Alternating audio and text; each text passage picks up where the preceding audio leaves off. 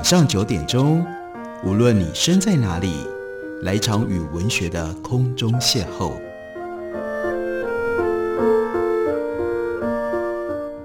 杨照谈书，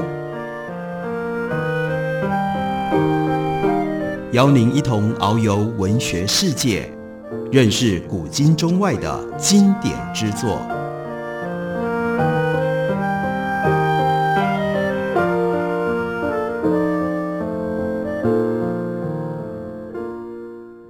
各位听众朋友，大家好，非常欢迎收听杨照谈书。本节目以台北广播电台 FM 九三点一，每个星期一到星期五晚上九点为大家播出。我是杨照，在今天的节目当中要为大家介绍的，这是麦田出版的畅销新版。这本书的作者是 Brian Stevenson。这本书的书名叫做《不完美的正义》，它有一个副标题，那是司法审判当中的苦难与救赎。Bryan Stevenson，他在很年轻的时候念哈佛大学法学院，但他就开始跑到南方 Georgia 的 Atlanta，参与了对于没有资源、没有其他的方法可以自我协助，在法律过程、审判的过程得到充分正义的这些受刑者，尤其是死刑犯。他所参加的这个机构是由一位。Steve Bright 律师所引领的，那个时候，他到 Atlanta，甚至就住在 Bright 的客厅沙发上，窝了很长的一段时间。他说，刚开始工作的时候，同事们总有应接不暇的紧急状况要处理，于是我就被丢进期限紧迫的诉讼案件当中，以至于连找一个住处的时间都没有。再加上当时的年薪只有一万四千美金。也没有能力负担房租，所以好心的 Steve Bright 暂时收留他。Steve 的住处临近 Grand Park，住在这个小巧双楼层的房子里。他说：“我无时无刻都可以和 Bright 讨论案情，以及当事人可能要面对的复杂议题和挑战，从清晨到深夜，整天剖析大小议题，乐此不疲。”而当法学院的同学 Charles Bliss 由于即将前往亚特兰大法律研究协会工作，必须要搬过来的时候，这个时候就有了新的机会，把两个人微薄的薪水凑一凑，我们可以负担起一间租金低廉的公寓。Charles Bliss 也是哈佛法学院的同学，一年级的时候，两个人甚至曾经当过室友。Bliss 是来自于北卡的白人小孩，和我一起。度过那段在法学院的懵懂岁月，我们经常回到学校的体育馆去打篮球，或者是一起体会有意义的事物。所以，Bliss 就跟他在 Atlanta 的 Inman Park 附近找到了一处住所。不过，一年之后房租调涨，于是他们就得搬家，搬到另外一个区住了一年，房租又要涨，于是又再搬家，搬到了 Midtown。Midtown 的双卧房公寓是这一带我们住过最无可挑剔的房子。只是随着在阿拉巴马州的案件越来越多，以至于他根本没有多余的时间待在 Georgia，待在 Atlanta。因为这个时候，一项专为阿拉巴马州死刑犯辩护的全新法律专案计划开始成型。我原来希望在阿拉巴马州启动这项计划，没有打算搬离 Atlanta。然而，阿拉巴马州新增的死刑待审案件数量，也就意味着我每天都得要疯狂开车几小时往返阿拉巴马和阿特兰大，还要处理我在南方好几个州所提出来的监狱生活条件申请案。这个时候，一九八零年代中期，各地的监狱无不面临生活条件恶化的现状。在一九七零年代，曾经发生过 Attica Prison Riot。这是监狱暴动，促使全国人民关注骇人的监狱凌虐事件。艾迪卡监狱在暴动期间被囚犯掌控，全国人民意识到监狱里的野蛮行为，例如说关禁闭，囚犯会被关在狭小的空间里长达几个星期，甚至几个月。在某一些机构，囚犯会被带到棺材一般大小。称之为叫做 “sweet box” 的洞穴或者是箱子里，囚犯要在里面忍受几天到几星期的酷热折磨。有些地区则对违反监狱规范的囚犯施以电棍的惩罚。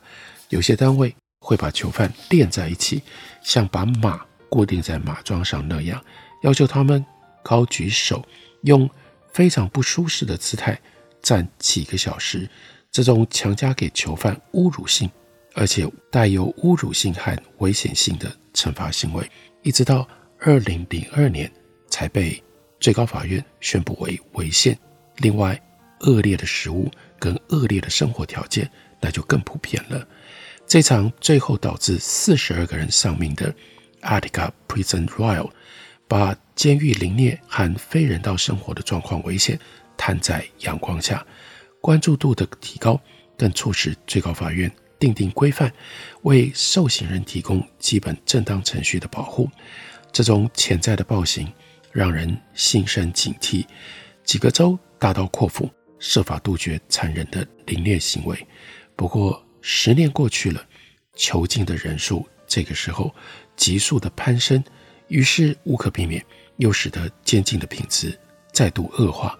我们接到许多来自于受刑人的信件，他们不断抱怨监狱里的恶劣环境。受刑人就描述自身受到管束人员殴打，或者是被关进栅栏等等这些有辱人格的待遇。受刑人死在监狱的案件数量更是令人心惊的，一直不断地涌进到我们的办公室。其中几个案子呢，就由这个时候还年轻的史蒂文森来负责。包括一件发生在阿拉巴马州卡斯顿的案件，监所的管理人员声称，这名三十九岁的黑人男性是自然死亡，他因为违反交通规则而入狱。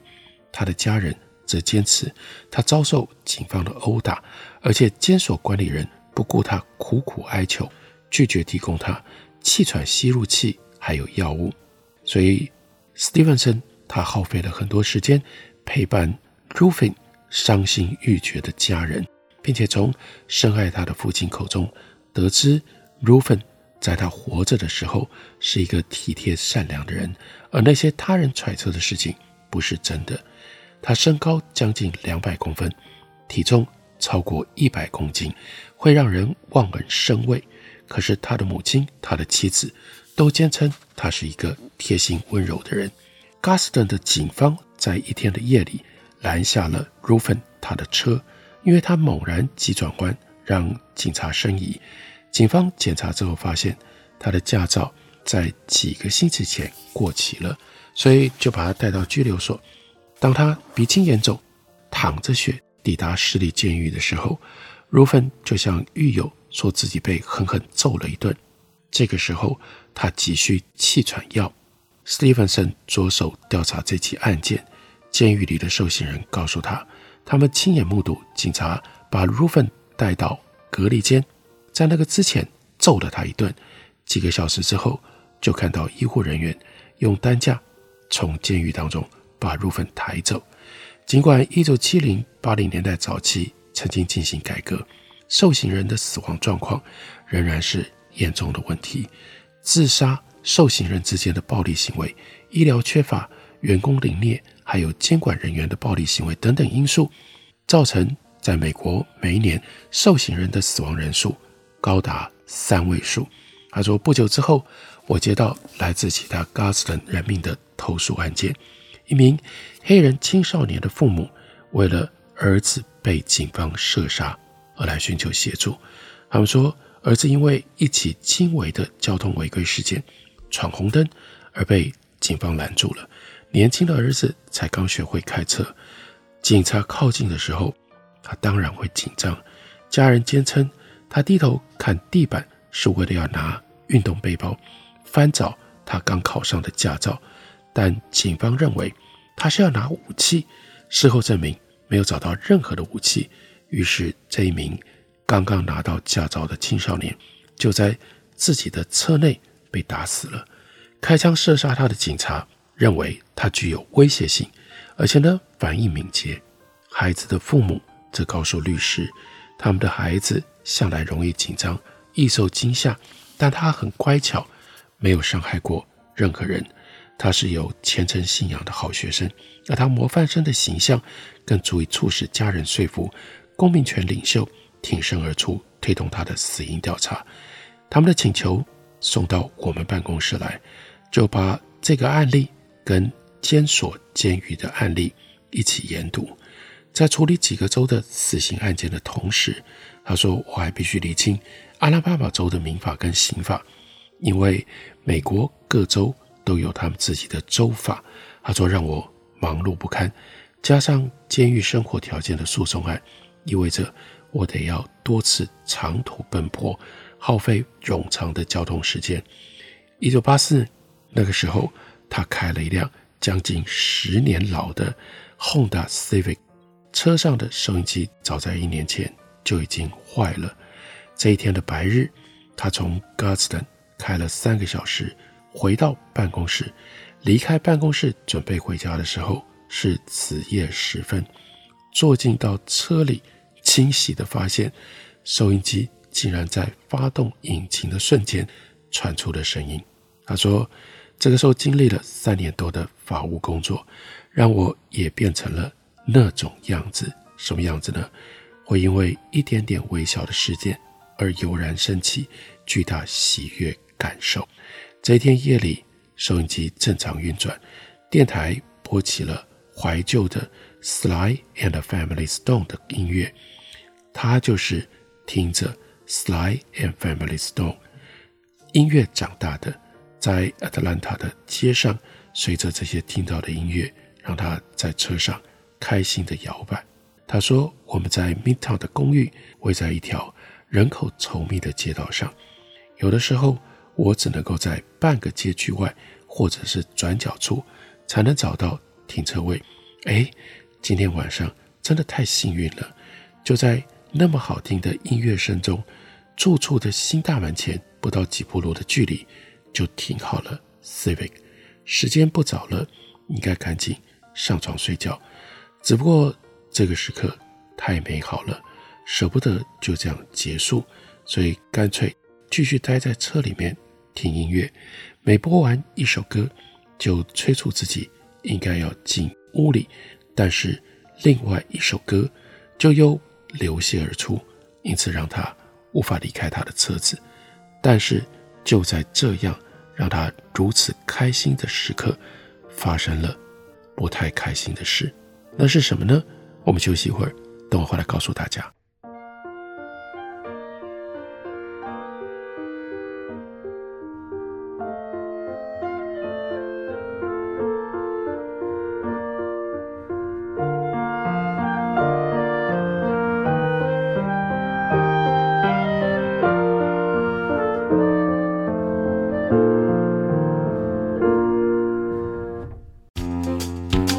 我是陈绮贞，台北的好声音尽在台北广播电台。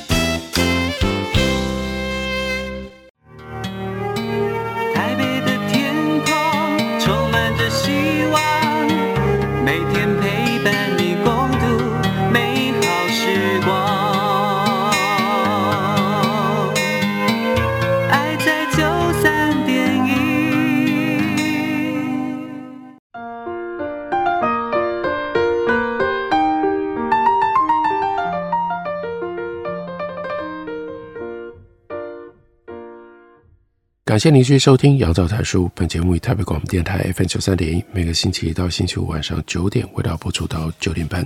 今天为大家介绍的是 Brian Stevenson 他所写的《Just Mercy》，中文翻译是《不完美的正义》。麦田出版公司刚刚出了新版。在休息之前，讲到了 Stevenson 他在自己的车里面听收音机，但是这个时候他看到了闪烁的警车灯向他靠近。他正随着收音机里所传来的歌声在唱歌，那是福音歌曲式的壮丽结尾。他就以为警察只是因为一些紧急要务在身而经过，所以当警察把车停在他的正前方大概二十英尺处，他说：“我根本不知道发生了什么事。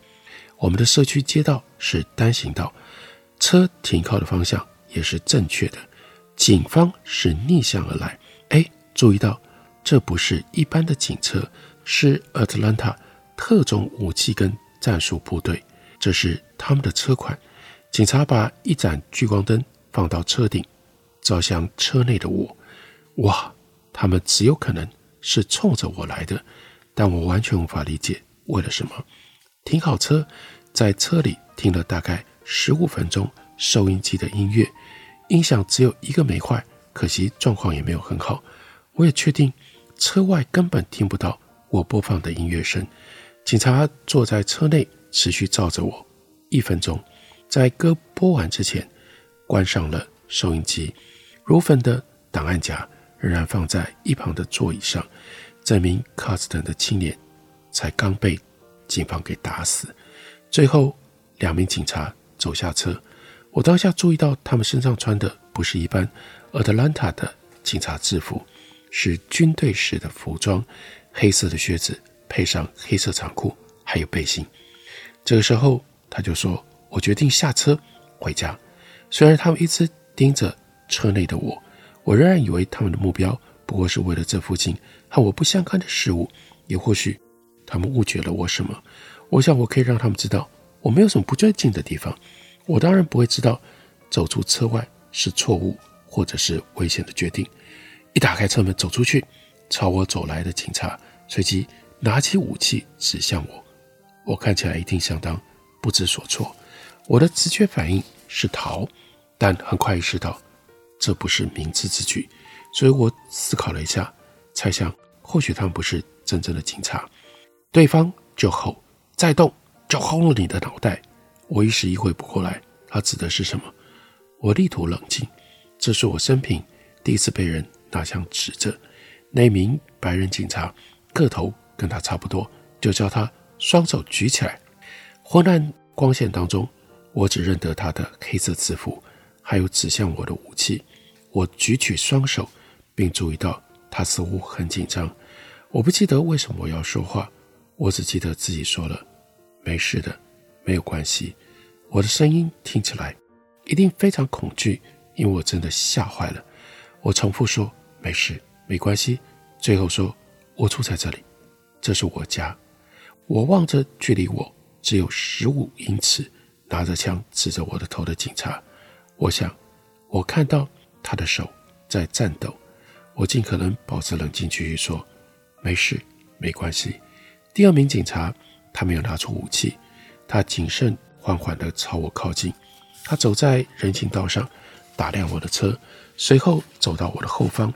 这个时候，另外一名警察仍然拿枪指着我，他抓住我的双背，然后把我推向后车厢盖上。另外一名警察放低了武器，第二名警察就问说：“你在这里做什么？”他看起来比持枪的警察老练，语气当中是愤怒。史蒂文森就回答：“我住在这里，几个月前搬来的，我室友在里面，你们可以去问他。”他恨透了自己，这个时候语气当中流露得出怯懦，声音是颤抖的。警察问他：“你为什么在街上逗留？”然后他就说。我只是在听收音机，警察就把他的双手放到车上，让他趴在车子的后方。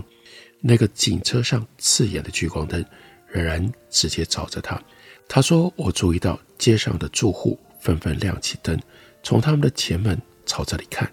我们隔壁的邻居一对中年白人男女走出了门外，瞪着趴在车上的我。抓住我的那名警察问我驾照在哪里，但他不愿意松开我的手。”我就告诉他放在后口袋。他从我的牛仔裤里摸出我的皮夹。另外一名警察爬进我的车里，翻看我的文件。我知道他没有正当理由进入我的车内，他的搜索是违法的。我本来打算他一打开我的公事包，立刻这样对他说。但进到一辆停好的车内翻看他人物品，这实在是太过离谱的违法行为。因为我想他可能没有留意自己已经违法，说什么。都无济于事。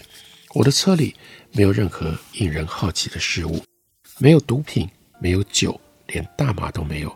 我在置物箱里放了一大袋 M&M 巧克力，还有火箭筒泡泡糖，让我没有时间吃饭的时候暂时充饥。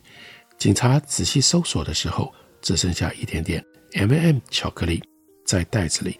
他把鼻子凑上袋口闻了闻，哎呀，我绝对不会再吃那些巧克力了。由于搬进新的住处时间不够久，我没有更改驾照上的地址，所以驾照上的地址跟住处不吻合。法律也没有规定一定要更新驾照，这就使得我在警察回到车内比对身份的时候，被多扣留了十分钟。随着时间过去，邻居们显得更肆无忌惮。尽管夜已经深了，人们还是纷纷走出门外来围观。我听见他们谈论起附近发生过的每一起窃盗案。接着，一名白人老太太大声嚷嚷，要求盘查我是不是跟她遗失的物品有关。另外一名女士问起自己失踪的三天的猫。我继续等待自家的公寓灯能够亮起。期待我的室友 Bliss，他可以走出来帮我解围。但他最近看一名同在法律研究协会工作的女性约会，大部分的时候待在女友的家里。他想，哎呀，Bliss 可能不在家。那一名比对资料的警员终于走了回来，对他的同僚说：“应该不是他。”这个时候，史蒂芬森终于恢复理智，并且把双手从车顶放了下来。他说：“这实在太不可理喻了！我住在这里，你们不应该这样做。为什么这样对待我？”比较年长的警察皱着眉，不满地对他说：“有人报案说这里有可疑的小偷，最近这一带窃盗案很多。”他笑了一下，接着说：“我们就放你走啊，你应该高兴才对。”他们走了，坐上他们的 SWAT 警车，然后把车开走。邻居进屋前，纷纷再次地打量我。我举棋不定，无法决定应该要马上冲进家门，那样他们就会知道我住在哪一间，还是应该要等到他们四散之后再进屋。如此就没有人知道犯罪嫌疑人到底是住在哪一户。最后我决定稍微等一下。文件被警察掀得乱七八糟，四散在车内，还有人行道上。整理了一下文件。把 M&M 巧克力丢进到街上的垃圾桶，然后走回公寓。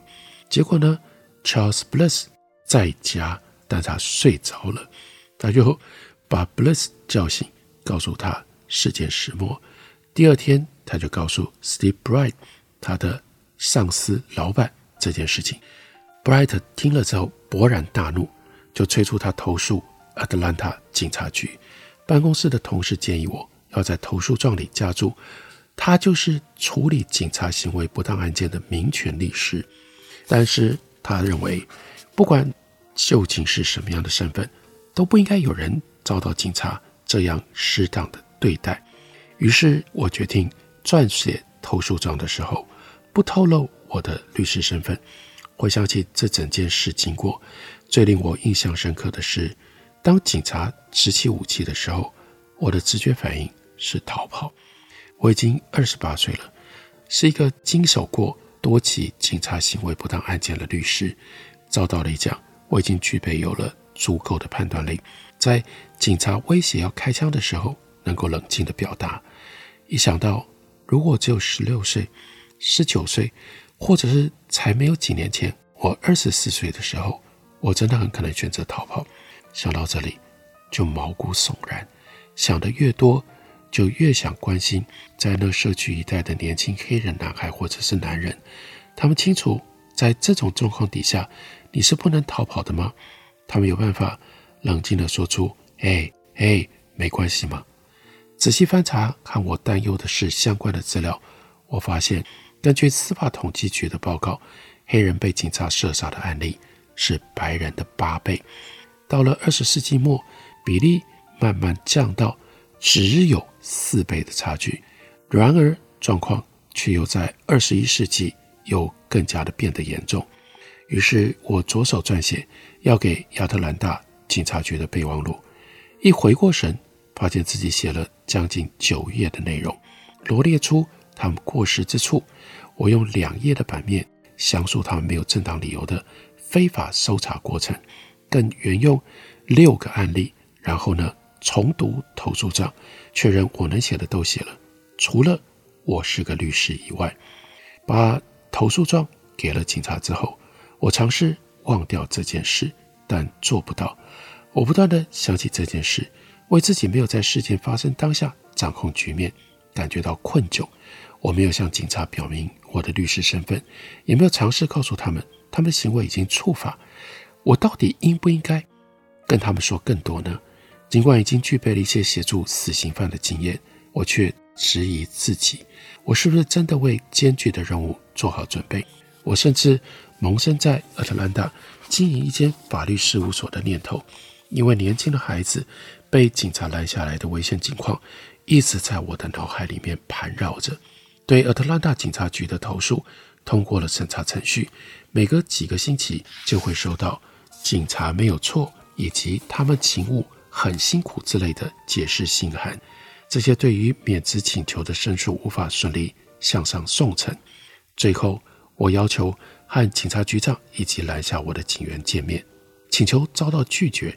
但是副局长接近了我，我要求道歉，便建议他们加强训练，以避免类似的事情再度发生。在我向他说明整起事件的始末的时候，他一直不断地点头示意。在我陈述结束的时候，他向我道歉，只是我怀疑他，不过就只是想要尽快打发我。他保证会要求远景强化一些社区关系的额外功课。对于 Stevenson 来说，他一点都不觉得自己平反了这个事件。这是如此具体而直接的亲身经验，让他变成了这个司法制度当中的嫌疑人。因而，Brian Stevenson，他对于法律到底是什么，人们如何看待司法，如何执行司法的正义，就有了更深刻的体会，也有了他在写作上。更丰富的内容，在这本不完美的正义当中，有很多很多 Stevenson 他的切身经历，非常的精彩。更重要的是，关于法律、司法，关于执法，可以刺激我们有更多的观察与思考。感谢你的收听，我们明天同一时间再会。